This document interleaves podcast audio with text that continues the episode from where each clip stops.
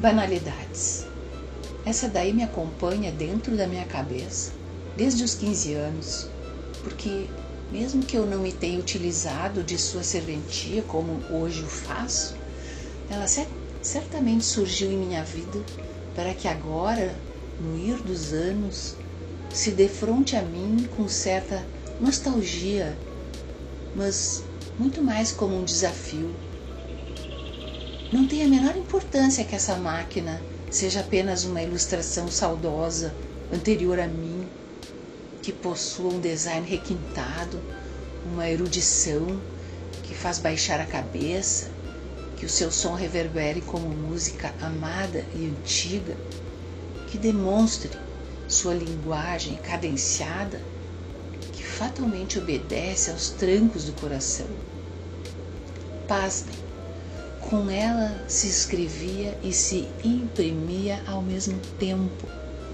Um perigo para quem tem a cabeça cheia de caraminholas e urge colocá-las no ar.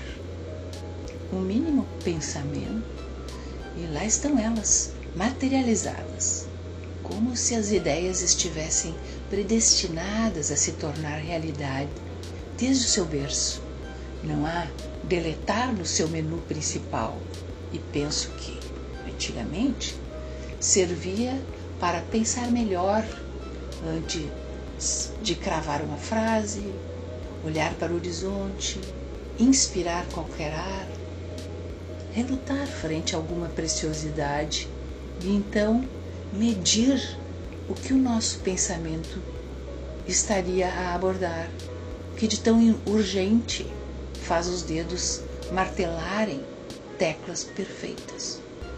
Parecia, naqueles tempos, que o desperdício de papel iria denunciar nossa incompetência, nossa incapacidade de conjugar todos os verbos com perfeição, que seria impossível lacrar os sentimentos mais ditosos que pudéssemos ter e, mais do que tudo, dar vida ao que nos vai por dentro, escuro?